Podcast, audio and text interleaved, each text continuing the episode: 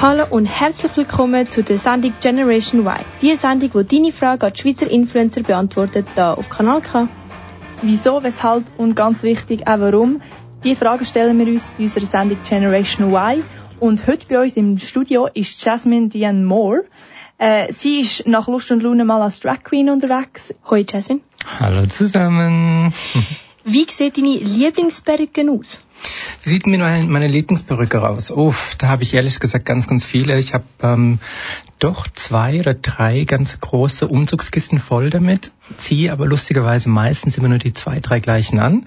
Ähm, meistens so ein bisschen eher natürlich. Also ich mag wirklich gerne so eine braune Haarfarbe mit so ein bisschen Strähnchen drin und so. Ähm, ja, und je älter ich werde, desto kürzer werden meine Haare. In der heutigen Sendung erfahren wir mehr darüber, was es heisst, eine Drag Queen in den Streets zu sein, über seine Radiosendung Queer Up und was es für ihn bedeutet, sexuelle Orientierung der heutigen Jugend näher zu bringen. Gegen den Schluss stellen wir der Jazz noch ein paar skurrile Fragen. Und für die nächste Stunde am Mikrofon sind Natascha Und Danuk. Jazz. Was heisst es ganz genau, eine Drag Queen zu sein?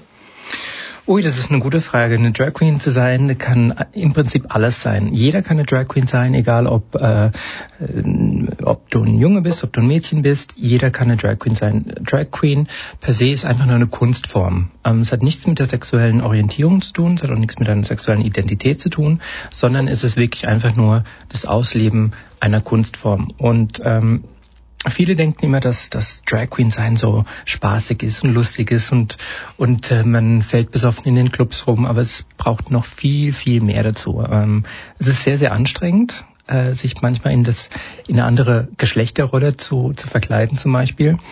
Und für, für uns als äh, Cis-Männer, Cis-Jungs, die sich dann quasi als Frauen verkleiden, ist es umso schwieriger. Also man muss High Heels tragen, man muss Perücken tragen, man muss Korsetts tragen, man muss ganz viel Make-up tragen und das kann sehr, sehr, sehr anstrengend sein, aber auch sehr teuer. Ähm, ist vielleicht jetzt ein bisschen eine blöde Frage, aber man muss in dem Fall nicht schwul sein, um eine Drag Queen sein. Das ist äh, gar keine dumme Frage. Die Frage äh, bekommen wir wirklich sehr, sehr oft gestellt. Und äh, das ist in der Tat so, man muss nicht schwul sein, um eine Drag Queen oder auch ein Drag King zu sein. Schön, dass du es gerade ansprichst. Ähm, das ist eben auch noch ein Wort, wo ich darauf bin gestossen in Bezug eben auf Drag Queen. Äh, Drag King, also eigentlich noch eine Bezie äh, Bezeichnung dafür sozusagen, wenn sich eine Frau dann eben als Mann sozusagen ähm, verkleidet, in dem Sinn. Ähm, ich würde sagen, Drag Queen ist etwas, was man eher kennt. Drag King ist mir jetzt nicht so ähm, eigentlich bekannt gewesen. Wie ist das in der Schweiz? Ist das wirklich etwas, was man Mhm. öfters sieht oder ist das mehr so ein bisschen Szene? Ja, es ist in der Tat so. Es gibt Drag Queens, äh, es gibt Drag Kings und ähm, hier in der Schweiz sind die Drag Kings leider so ein bisschen ähm, sehr versteckt. Also es gibt wirklich nicht so viele davon. Ähm, weil es hier auch nicht wirklich so ein Thema ist. Es gibt andere Länder, wie zum Beispiel in Amerika oder auch in Großbritannien, wo man sehr, sehr viel mehr äh, ganz wunderbare Drag Kings sieht. Und ich persönlich kenne sogar nur hier zwei, die in der Schweiz das machen. Und äh, Drag Queens gibt es en masse, also in allen Kantonen und in allen Städten. Und ähm, ich würde mir das ehrlich gesagt mehr wünschen, dass wir mehr Drag Kings sehen. Ähm, was vielleicht an dieser Stelle auch noch ganz, ganz wichtig wäre, dass man natürlich betonen muss, dass eine Drag Queen nichts mit einer Transgender-Person zu tun hat per se. Es kann jemand, der eine Drag Queen sei, äh, ist, auch äh, Transgender sein. Das ist absolut in Ordnung und absolut äh, möglich. Aber viele da draußen verwechseln das. Und viele denken immer, ah, nur weil die Person jetzt äh, rumläuft wie eine Frau, äh, identifiziert sie sich auch gleichzeitig äh, in ihrer Identität her wie eine Frau. Und das muss man immer so ein bisschen auseinanderhalten. Wie unterscheidet man das dann? Was fühlt, also wie fühlt man sich dann als Drag Queen? Was ist dann der Unterschied zwischen einer Person, die dann transgender ist? Mm, Auch da ist das Spektrum eigentlich ehrlich gesagt recht unterschiedlich. Also für jemanden, der es wirklich nur als Kunstform macht, ist es, ist es fast wie eine Arbeit, kann man sagen. Ähm, die einen stehen am Morgen auf, putzen sich die Zähne, duschen, gehen zur Arbeit. Eine Drag Queen äh, steht am Morgen auf, putzt die Zähne, duscht sich, schminkt sich und geht quasi entweder in den Club oder halt äh, auf die Theaterbühne. Und äh, bei einer Person, die oder bei einem Menschen, ähm, wo Transgender ist, da hat es wirklich was mit der Identität zu tun und äh, dass man sich dann wirklich nicht mit dem identifizieren kann, mit den Geschlechtsmerkmalen, mit denen man geboren wurde als, als Mensch. Und das sind zwei sehr, sehr große Unterschiede. Aber eben, es gibt auch Drag Queens, die transgender sein können. Wie bist jetzt du ähm, dazu gekommen, das zu verkörpern? Mm, bei mir hat das Ganze eigentlich ehrlich gesagt angefangen, das aller, allererste Mal, da war ich zwölf ungefähr und das war zum Karneval und da hat mich, äh, haben mich meine Eltern, respektive meine Mutter, meine Großmutter mich verkleidet als äh, Cowgirl. Und ähm, dann habe ich das so ganz, ganz toll gefunden und ähm, weiß aber ehrlich gesagt, wie meine Mutter reagiert hat, als sie mich wirklich in komplettem Outfit angesehen hat und meinte so, mm, irgendwie sieht die jetzt ja wirklich sehr, sehr echt aus. ähm, auf den Schock hin oder respektive auf den, den ähm, Ausdruck in dem Gesicht hin war ich selber erstmal so schockiert, weil ich gedacht habe, hm, irgendwas ist vielleicht nicht so richtig, also lassen wir das mal wieder. Und dann habe ich mit ähm, 16, 17 angefangen, bei den Planet Sexy Fancy Dancers in Deutschland äh, zu performen als, als Drag Queenster. Und da war es wirklich so, es war einer der ersten Drag-Formations-Tanzgruppen, die in Clubs und für Events gebucht wurden. Und ähm, das war auch ein, ja, ein nettes Taschengeld, was man verdienen konnte während der Schulzeit. Und äh, so bin ich eigentlich so wirklich reingerutscht. Allerdings war meine Art von Drag damals ganz, ganz, ganz anders wie heute, weil Drag ist etwas, was sich entwickelt. Und jedes Mal, wenn man jetzt äh, sein Make-up macht, entwickelt sich in in eine entweder neue Richtung oder in eine andere Richtung. Und die Art von Drag, die ich damals gemacht habe, war sehr, sehr, sehr, sagen wir mal, out of this world. Also ich sagte, also unsere Schuhe waren allein, die Sohlen waren dann teilweise bis zu 50, äh, ne 50 nicht, ich glaube 40 Zentimeter hoch. Ähm, das Make-up war ganz, ganz extrem. Wir hatten riesige Kopfteile an. Also wir sahen eigentlich aus wie Wesen äh, von anderen Planeten. Und Interessanterweise habe ich mich nie so richtig wohlgefühlt damit. Ich habe dann irgendwann angefangen, immer weniger mich zu schminken, die, die Absätze wurden immer geringer und ähm, dann habe ich wirklich so meine Art von Drag gefunden, welche für den Begriff Herr Fishy äh, dasteht. Und Fishy ist ja nicht eigentlich so ein tolles Begriff oder so ein toller Begriff, aber sehr realistisch darstellt. Ähm, mit was für Kritik bist du schon konfrontiert worden in deiner Rolle als Drag Queen? Mit was für Kritik? Das ist ein guter Punkt. Wie, wie, wie würdest du das meinen? Meinst du jetzt von der Gesellschaft? Meinst du jetzt innerhalb der Szene? Genau, von der Gesellschaft her, Leute, die finden, das gehört nicht daran, das sollte man nicht machen. Wie gehst du mit dem um? Oder bist du schon mhm. mal mit so etwas konfrontiert worden? Ja, ähm, als wir angefangen haben mit Drag oder als ich angefangen habe mit Drag, da war, da war es wirklich so, wir waren einfach komplett unnahbar in dieser Art von Drag. Also die Menschen konnten mit uns nichts anfangen und das hat sehr, sehr viele Menschen sehr schockiert und sie hatten überhaupt keine Ahnung davon. Und dann gab es eher mal Negativkommentare wie äh, du Schwuchtel, du, du Transe, du, äh, du Vogel oder irgendwie sowas. Und ähm, je natürlicher mein eigener Look wurde, umso weniger wurden die Kommentare. Und gleichzeitig muss ich aber auch sagen, je selbstbewusster man auf der Straße dasteht, umso weniger kommen auch irgendwelche dummen Kommentare von anderen Menschen, weil die dann vielleicht mehr Respekt vor einem haben, vielleicht aber auch mehr Angst vor einem haben. Und gleichzeitig, wenn aber mal ein Kommentar kommt, der vielleicht nicht so angebracht ist, dann nehme ich mir die Person wirklich ganz kurz zu Herzen. Entweder informiere ich sie oder versuche sie ein bisschen aufzuklären, was sie eigentlich gerade macht an, einer emotionalen Auslöser, äh, Auslösung bei mir und ähm, dann kommt oftmals so ein kleiner Aha-Moment. Und ähm, ich finde so diesen zwischenmenschlichen Kontakt auf einer positiven Art und Weise aufrechtzuerhalten sehr viel wirkungsvoller, als wie gleich immer mit, mit der Faust auf den Tisch zu hauen. Ist es eine sehr äh, schöne Art gewesen, so zu erklären, wenn man es vielleicht die Leute, die es nicht so verstehen oder so, dass man es wirklich eben auf eine nette Art mhm. und Weise so ein bisschen, kann, bisschen näher bringen. Wer hätte dich persönlich eigentlich so ein bisschen auf deinem Weg, auch wie du selber hast gefunden, wer hätte dich da am meisten begleitet oder am besten unterstützt? So? Normalerweise ist es so, dass wir als Drag Queens ähm, Drag Mütter haben quasi die einem so ein bisschen leiten, führen, lenken. Und ähm, meine Drag-Mutter war eigentlich hat sich nicht wirklich so um mich gekümmert, sie hat mich immer nur kritisiert, wenn mein Look nicht perfekt genug war. Und somit habe ich wirklich äh, sehr, sehr viel selber herausfinden müssen. Zu der damaligen Zeit, als ich angefangen habe, gab es noch kein YouTube, gab es noch keine äh, Make-up-Tutorials und ähm, da war es wirklich Learning by Doing. Und ich habe ähm, zum einen eben auch durch, durch meine Ausbildung habe ich gelernt, wie ich mich schminken kann etc. Und, ähm, und dann auch wirklich durchs Beobachten auf der Straße. Also ich beobachte sehr, sehr gern Menschen und ähm, in allen ihren Facetten und habe dann versucht, das auf mich äh, einwirken zu lassen und um, umzusetzen. Was hast du das Gefühl, was hat dir vielleicht geholfen? Gerade eben, ja, wenn man, wenn man noch so jung ist, dann ist man ja allgemein so ein bisschen verwirrt und dann kommt vielleicht noch das dazu. Was hilft einem denn? Was hast du das Gefühl, was gehst du jetzt den Leuten mit, die am meisten hilft? Ehrlich gesagt, ähm, am meisten hat mir geholfen, es offen darüber zu sprechen, sich selber zu sein und keine Angst zu sein, ähm, für was man ist, für wer man ist, egal äh, in welcher Fasson das man lebt. Und ähm, sowohl der Zuspruch von der Familie hat mir immer sehr, sehr geholfen, ähm, Freunde haben mir natürlich sehr, sehr geholfen und auch die erweiterte Familie, weil man findet ja auch eine Art Familie, die, die zwar nicht gleichen Blutes ist, aber die natürlich Freunde sind und die einen dann auch weiterhelfen. Jetzt wollen wir mal in ein Lied hineinhören, das du uns hast mitgebracht, und zwar Flaws and All von der Beyoncé. Warum hast du das Lied mitgebracht?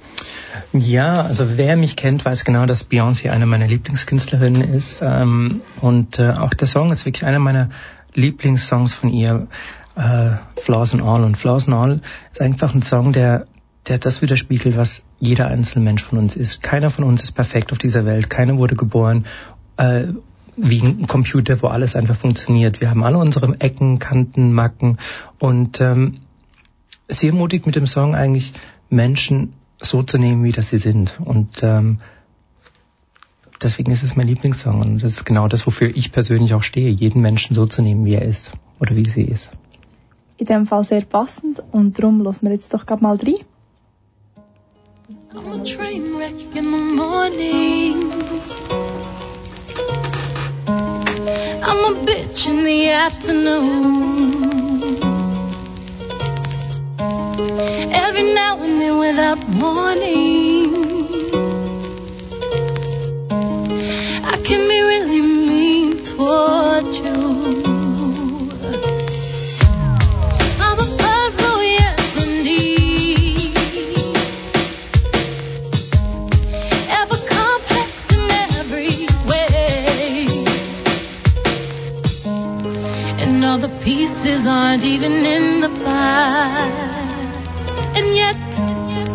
See the picture clear as day.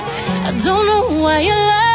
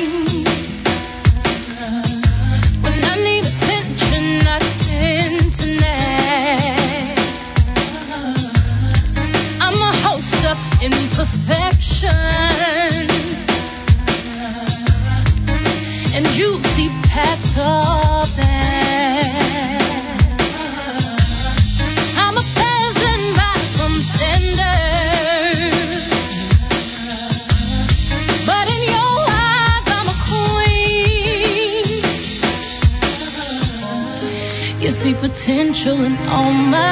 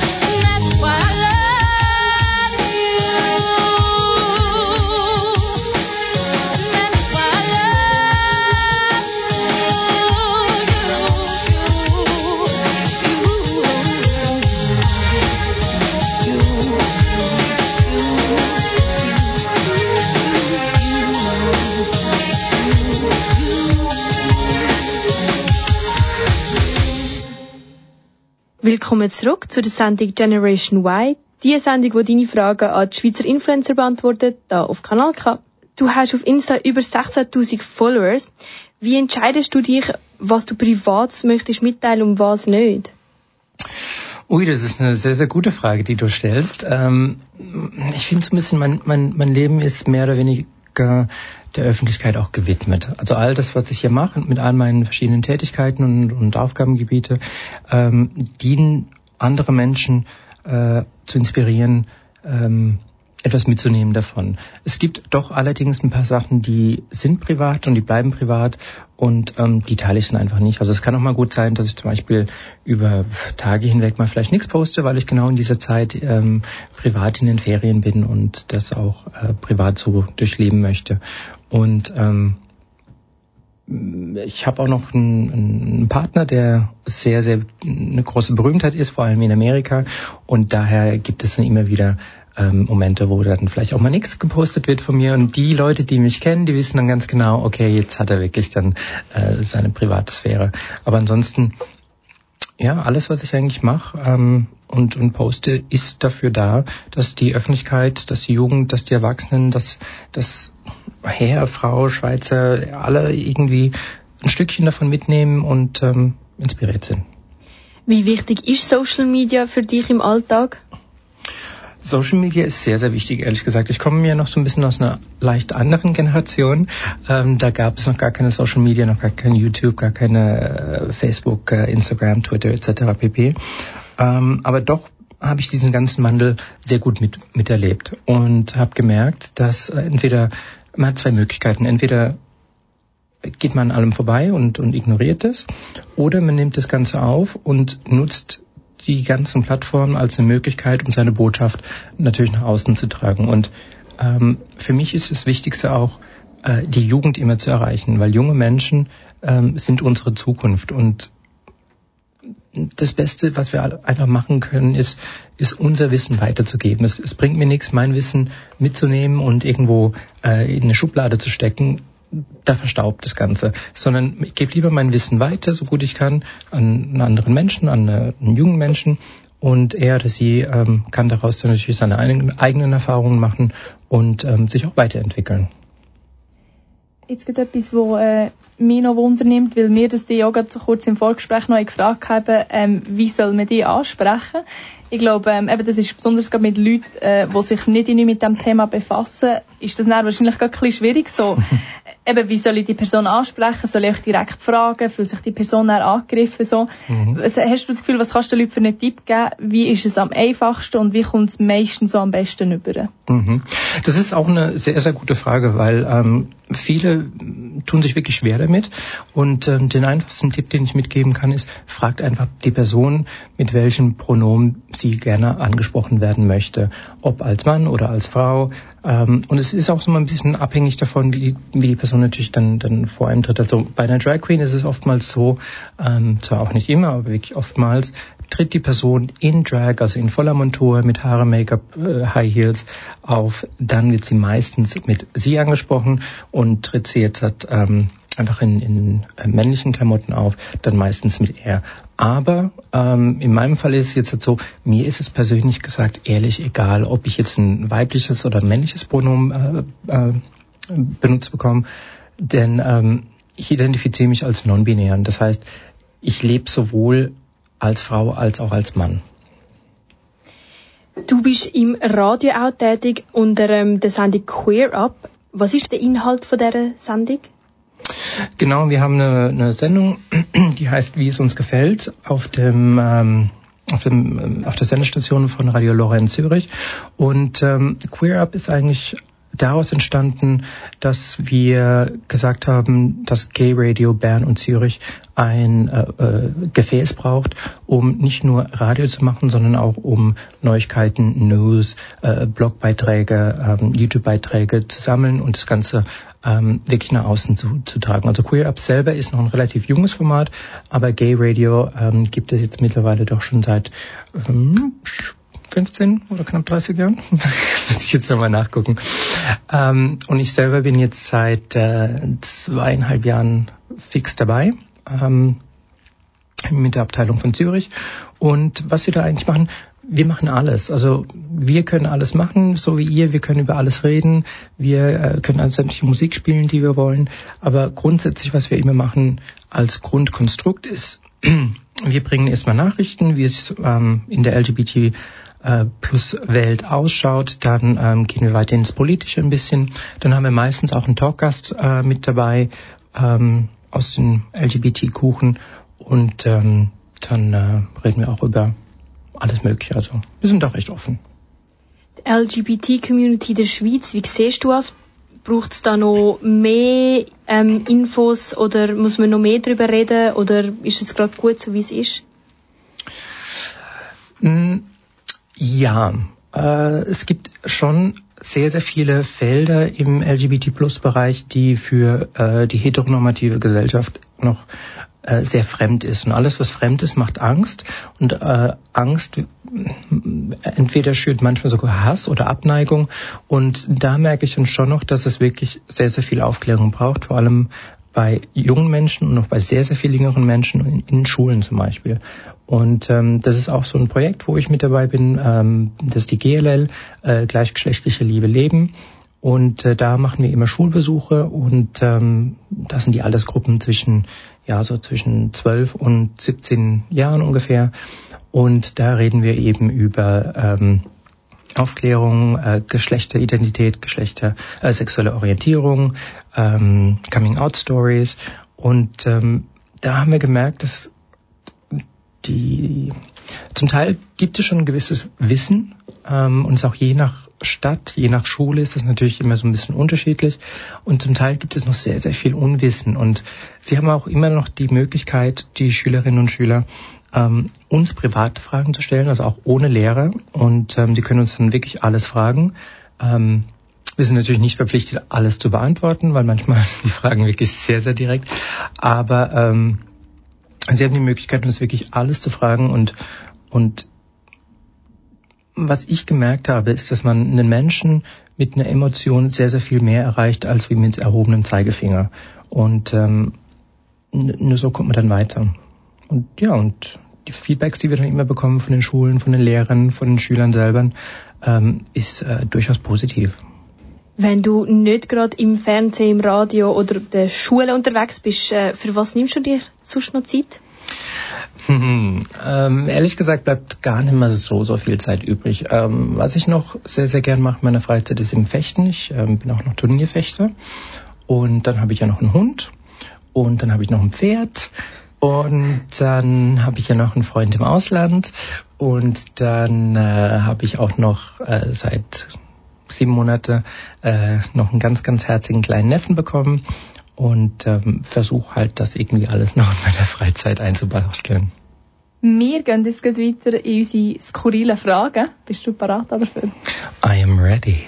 Bist du als erwachsene Person schon mal Trottinett gefahren? Ich habe es versucht. Du hast uns vorhin gesagt, dass du Gurkensalat zum Morgen hast gegessen, wenn mehr Zeit hast. Was ist denn dein Lieblingssmoothie? Mein Lieblingssmoothie? Äh, mein Lieblingssmoothie ist ähm, entweder etwas mit Erdbeeren. Ich habe Erdbeeren sehr, sehr gern. Granatapfel habe ich auch sehr, sehr gern. Besitzt du Schuhe mit Klettverschluss? Ähm, nein. Was ist die absolute Holy Grail, wenn es um Make-up geht? Mein absolutes Holy Grail, wenn es ums Make-up geht. Ähm, ehrlich gesagt, das ist ganz, ganz Simples. Und zwar ist es die Gesichtsreinigung. Einmal davor, also wirklich vor Make-up. Ähm, meistens mache ich wirklich vor dem Make-up nochmal ein Peeling, weil dadurch bekommt die Haut nochmal ein ganz, ganz anderes Strahlen. Und die, die Gesichtsreinigung danach. Also das sind wirklich meine zwei äh, Holy Grails, die ich habe, weil mit Make-up per se kann man sonst alles machen. Aber wenn, wenn die Unterlage nicht stimmt, dann wird meistens das Bild auch nicht so schön. Wir kommen zur letzten Frage und zwar, ist das Klischee wahr, dass viele schwule Leute Madonna ihre Musik super finden? Madonna who? ähm, ist das Klischee wahr? Ich, ich, ich, ja, ich glaube mal ja zu sagen, ganz vorsichtig. Also äh, sehr, sehr viele Menschen, die ich kenne aus der LGBT Plus äh, Community, hören natürlich Madonna. Ich selber habe vielleicht ein oder zwei Songs, die ich wirklich mag von ihr und der Rest bewegt mich jetzt nicht so. Vielen, vielen Dank, dass du bei uns im Studio bist. Ja, danke euch vielmals. Wenn unsere Zuhörer und Zuhörerinnen dich gerne im Internet würden finden, unter welchem Namen wäre das? Ihr findet mich im Internet äh, zum Beispiel auf Facebook oder auf Twitter oder auf Instagram unter Jasmine Diane Moore und ähm, oder auf der Webseite jasminedianemore.com und ähm, seit neuestem auch auf diversityaward.ch. Das ist ganz, ganz was Tolles für die Schweiz. Wir hören jetzt gerade noch in einen Song rein, und zwar Calling All Angels.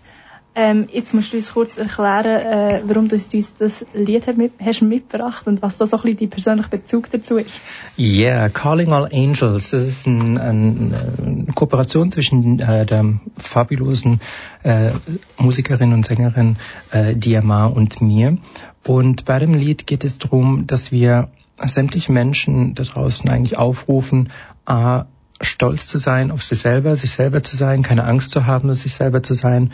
Und ähm, egal, ob mir jetzt äh, Normen nicht entspricht. Man kann zum Beispiel mehr auf den Rippen haben, man kann älter sein, man kann jünger sein, man kann, äh, vielleicht hat man drei Beine oder vielleicht hat man irgendwie äh, sonstiges.